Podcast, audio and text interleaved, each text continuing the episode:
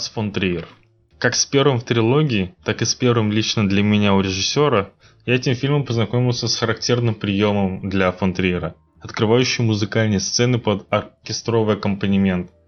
Долгая черно-белая сцена служит прологом, обозначает правную точку сюжета. И служит она одновременно и обозначением стилистики фильма, и своего рода дисклеймером, как бы говоря, если вот это тебе не нравится, то выключай лучше сразу. Толчком сюжета служит э, трагедия в семье главных героев, роль которых блистательно исполнили Уильям Дефо и Шарлотта Генсбур. Дальше повествование следует вести по пунктам. Пункт первый. Обещание. Антихрист – это памятник разговорному жанру в кино. В касте фильма только два актера. Больше их нет вообще. Если, конечно, не считать эпизодную роль мальчика в роли ребенка героя. Весь фильм это постоянный диалог и общение персонажей. Семья теряет ребенка и муж, а по совместительству и психиатр. Берется подолгу чувств к супруге и, вопреки основных заветов профессии, помочь ей пережить потерю. Здесь психоаналитика тесно приплетается с эмоциями и обещаниями. Эти три кита взаимодействия постоянно наступают друг другу на горло и сменяются один другим абсолютно неподконтрольно. Разговор может резко прерваться очередной истерикой или срывом. Чувства могут мгновенно вспыхнуть и столь же стремительно погаснуть самым шокирующим для вас образом. Обещания следуют иногда разумно, а иногда по воле чувства порыва. Очень часто ловишь себя на мысли, что для решения проблем, непонимания в отношениях внутри пары, вот именно так и должны разговаривать люди, как это делают он и она. Потому что непосредственных имен у персонажей фильма нет. Интеллектуальное позиционирование взгляда на вещи помогает разложить проблематику на молекулы и тем самым понять огромный и сложный как набор простых переживаний. Однако это не всегда просто. Ведь понимая и успокаиваясь, ты вспоминаешь, из-за чего все происходит, и вся многодневная и глубокая психоаналитика рушится стремительно. Манера разговаривать нелинейна. Здесь персонаж чередует помешательство со здравым взглядом, не давая тебе шанса спрогнозировать финал, но и не пытаясь тебя впечатлить. Этот фильм ставит в угол не зрителя с его потребностями, а именно героев картины с их отношениями. Восприятие слов подкрепляется меняющейся атмосферой внутри действия, которая имеет свои приемы. Пункт второй. Атмосфера. Поначалу кажется, что персонажи находятся в привычной для всех среде обитания. В ней все люди, как правило, и проходят свои проблемы и переживания. Это их дом. И здесь разговоры кажутся характерными. Реакции на реплики следуют прогнозируемые, и в целом фильм не кажется чем-то особенным. Однако, далее действие перемещается в лесной домик, который играет большую значимую роль для нее. В этой локации уже те же самые разговоры, что помогали дома, уже не имеют силы. Психоаналитика уходит с уровня слов на уровень постановки событий. Приходится прибегать к новым, более сложным приемам, чтобы осознать корень переживаний и понять, как его выкручивать. Глухой лес, которому хватает своих переживаний, становится центром развития чужих переживаний. Если раньше режиссер в роли изобразительного средства демонстрировал запертость большой проблемы внутри тесной оболочки дома, квартиры, то дальше показывает своеобразную газообразность.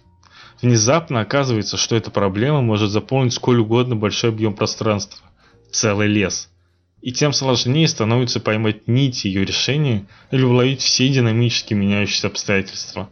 Это доходит до того уровня, когда сама природа становится неосязаемым персонажем, вступающим в сюжет. Пункт третий. Природа. Удивительно, но с ходом действия картины становится ясно, что природа становится большим помощником и доктором для нее, и, нежели сам он. Поначалу противясь переносу событий в себя, вглубь леса, не давая пройти по мосту или ступить на ручей. Далее природа предоставляет себя всю для раскрытия переживаний. Мощь изобразительности природы столь высока, что он подвергается ее воздействию и начинает поражаться проникающими иглами помешательства. Моменты, которые он не понимает, становятся для него дозами безумия. При этом о них не идет речи в привычных для него ситуациях. Олененок, лис и ворона. Три животных, которые следуют в пиковых для его переживаний ситуациях. Каждый безумие имеет свое воплощение, не дающее разуму спокойно переварить проблему. Иносказательные приемы, метафоры, гиперболы следуют там, где можно было бы успокоиться. Однако этого не суждено. Большой лес постоянно нагнетает ситуацию, внося разлад в микроскопические моменты единения и понимания. Нет большего давления на больной рассудок, нежели давление окружения. Это многие понимают. Сон не будет спокойным сном даже для счастливого и здорового сознания, если на него градом обрушивается дождь из желудей. Здесь, вероятно, он попадает в ловушку, созданную им самим. Психология психоанализ становятся беспомощными. Погружение в раздражитель становится не спасением, а гибелью, ведь сил персонажа оказывается недостаточно для борьбы с ним. Раздражитель пожирает разум, указывая на обреченность такого пути. Пункт четвертый. Секс. Близость между людьми – сквозная тема в творчестве Арс фон Триера. Она никогда не будет случайна и никогда не бывает просто так. Секс – это ключевой прием передачи ситуации. Бурное помешательство друг другом приводит к трагедии, из-за чего в голову персонажам приходят абсолютно глупые, пораженческие и лишние мысли. Приступ истерии сменяются неконтролируемым приступом похоти. Э, разум лихорадит, ему требуется встряска, которая может быть достигнута лишь чем-то совсем крайним. Не всегда секс является желанным действием для мозга, зачастую его последствия еще хуже, чем раньше. Если вам угодно, можете считать сцены секса своеобразными рубежами между этапами развития отношений персонажей. Он словно отмеряет огромные куски пройденного пути и ставит точку невозврата. Если сначала постель – это строго вредный фактор для психотерапии, и этот факт осознается, то далее такой же элемент помешательства для всех. Усталость от попыток достучаться до глубины человеческой проблематики доходит до того уровня, когда врачу самому требуется опустошить разум и привести себя в состояние равновесия, что автоматически означает, здесь больше нет врача, только два глубоко больных и поврежденных человека, которые в ситуации психологической изоляции просто обречены на гибель. Пункт пятый. Изобразительность. С этого фильма я четко осознал, что творение Фондериера можно воспринимать как картинную галерею. Те картины, которые воссоздает датский режиссер, настолько врезаются в память, насколько демонстрируют степень происходящего, что порой кажется, что глаз не хватит все увидеть. Толстые корни столетних дубов становятся переплетенными руками и ногами людей, заключенных в единой оргии. Лес пропускает ровно столько света, чтобы можно было увидеть только строго определенные оттенки, которые дублируют настроение главных героев. Даже простой деревянный дом прост ровно настолько, чтобы можно было поверить в его хрупкость перед могучей природой, накрывающей все вокруг. Тот же самый дождь из желудей. Это же тот самый ливень, который обрушивается на каждого из нас и своей мощью лишний раз доказывает всю мелкость и незначительность человека в этом мире – мы можем быть сколько угодно влиятельны, умны или глубоки, но какой в этом смысл, если ничто не может быть сильнее природы в принципе по определению? Я смотрю на этот фильм как на древнюю и огромную картину, в которой всего пара главных лиц и миллион деталей, которые наделены символичным смыслом.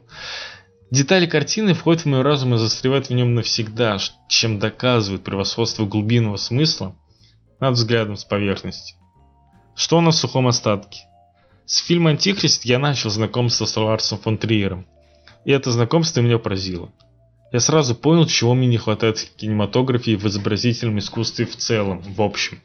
Глубоко признателен всем, кто причастен к созданию этого элемента культуры.